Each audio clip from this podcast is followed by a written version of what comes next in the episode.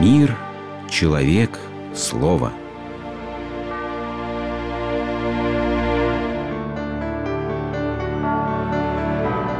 Религиозная энциклопедия. Мир.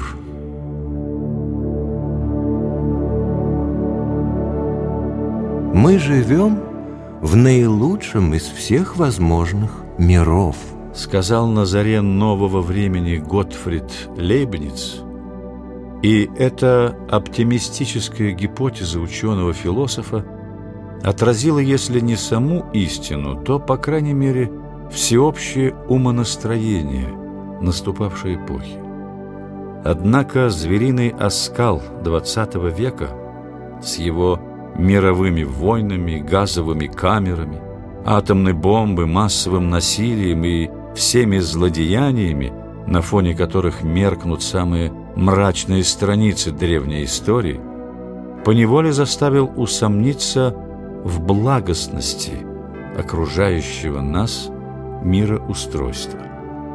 Словно вступая в спор с благодушными оптимистами прошлого и настоящего – Философы и писатели, художники и поэты современности в один голос свидетельствуют о неизбывных жизненных страданиях, о трагической затерянности человека в этом мире. Мир – превосходное место, чтобы родиться в нем. Если вы не против, чтобы счастье было безоблачным не всегда – если вы не против, чтобы он обернулся адом иногда, именно когда все прекрасно, ведь даже в раю не поют все время. Мир — превосходное место, чтобы родиться в нем. Если вы не против, чтобы люди умирали все время или только голодали какое-то время, ведь это не так ужасно, раз это не вы. Если вы не очень против — пары пустых голов над вами или бомбы в лицо, когда вы любуетесь небесами. Да, мир — наилучшее место для многих вещей, и чтобы смеяться, и чтобы любить, и чтобы грустить, и просто вообще жить. Да, но тогда, в самом разгаре, появляется улыбающийся гробовщик, Откуда весь этот скорбный разлад, если мир — это божественное творение благого и премудрого Создателя? Разрешить этот парадокс можно лишь путем отделения христианского понимания мира от языческих напластований, по-прежнему сохраняющих тайную власть над нашим сознанием. Согласно языческой мифологии, Мир зарождается вместе с богами. Он божествен и вечен, как сами бессмертные боги. В таком мире не происходит ничего, кроме вечного круговорота по одному и тому же сценарию, где неразрывно переплетены и явления природы, и судьба человека, и взаимоотношения самих богов. Венера будет вечно изменять Гефесту, Сизиф втаскивать на гору свой камень, а Эдипу суждено бесконечно ломать голову над загадкой сфинкса. Кошмар вечного возвращения. Совсем иное в библейском понимании Вселенной, где рассказ о творении из ничего – являет всю глубину пропасти между предвечным Богом и сотворенным по божественной воле миром.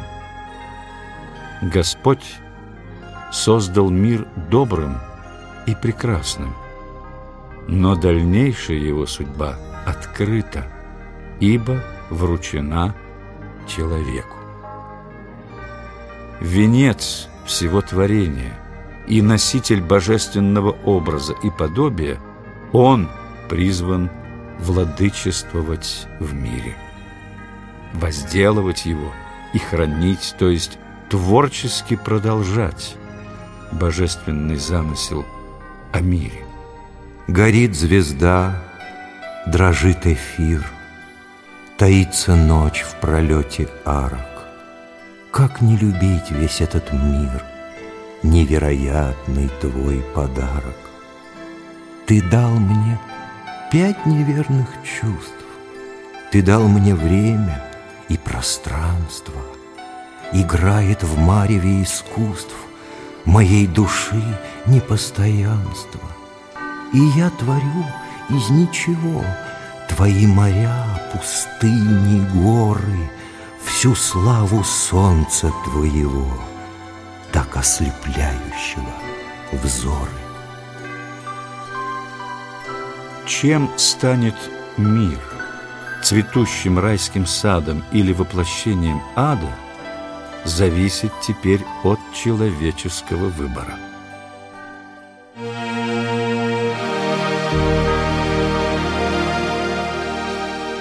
В христианской картине мира у человека тоже есть некая обреченность.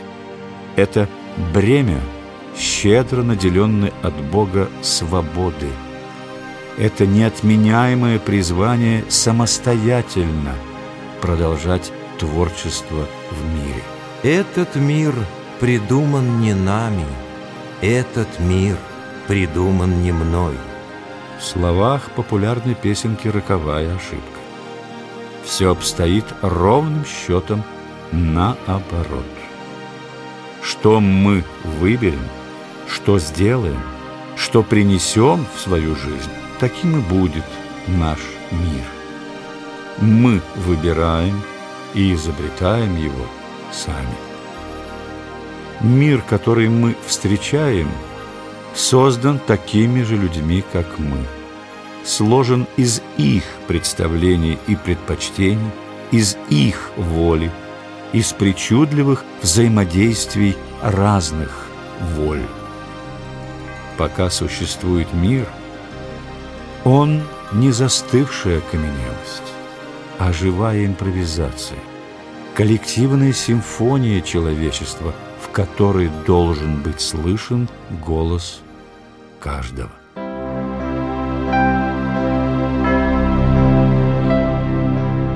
Сегодня многие представляют себе мир как нечто среднее между супермаркетом и Диснейлендом, как будто мир создан, чтобы только угождать любым нашим прихотям и быть площадкой для веселых игрищ.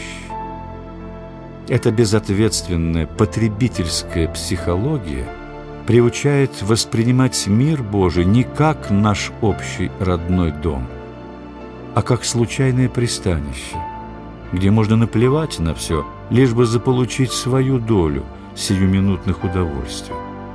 В результате человек не просто отчуждается от мира.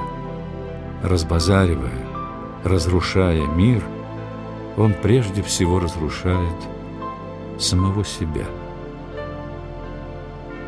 если, вступая в мир, мы малодушно покоряемся власти мира правителей тьмы века сего, по выражению апостола Павла, значит, мы выбрали рабскую, погибельную участь. Если мы не прилагаем всех наших сил, чтобы творить дела истины, добра и красоты, чтобы противостоять злу безобразию и лжи, мы отрекаемся от божественного предназначения человека в мире. Все так живут, так устроен мир. Бесполезно быть белой вороной, рассуждаем мы, оправдывая свой страх. Но Христос призывает к другому. Не бойтесь ибо я победил мир.